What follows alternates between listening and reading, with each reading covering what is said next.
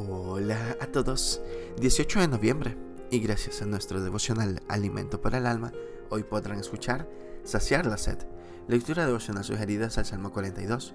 Nos dice su verso 2, Mi alma tiene sed de Dios, del Dios viviente, ¿cuándo vendré y me presentaré delante de Dios? Varios años atrás necesitaba un repuesto en particular para un equipo electrónico. Inicialmente busqué mediante llamadas telefónicas, pero como desconocía el nombre correcto, pasé dificultades para explicar lo que buscaba, así que tuve que ir a varias tiendas. Era un día caluroso, el sol brillaba fuertemente y varias horas después la piel de mi cara y brazos me ardía, me dolía mucho la cabeza y tenía mucha sed. Sin saberlo tuve lo que se conoce como un golpe de calor. Creo que nunca antes me había dado tanta sed. Curiosamente no fue saciada con refrescos de soda ni limonada. Mi cuerpo me pedía tomar agua.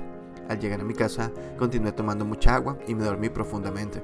Después, mientras recordaba mi experiencia, reflexioné en cómo hay personas que transitan por la vida buscando algo, pero al no encontrarlo, tratan de llenarlo con sustitutos, algo similar a mis intentos sin éxito de calmar mi sed.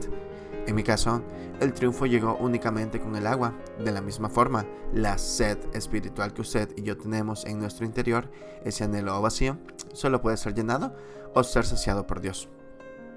Por años he conocido personas que tratan de llenar su vacío o calmar su sed con su carácter, sus bromas, su trabajo, una persona, un vicio, una afición, cine, televisión, etc. Pero el anhelo espiritual, ese vacío en su interior, únicamente puede ser llenado por Jesús.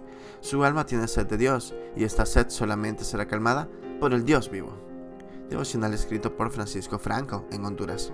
Nuestros anhelos serán cumplidos únicamente por Dios. Muchas gracias por escuchar.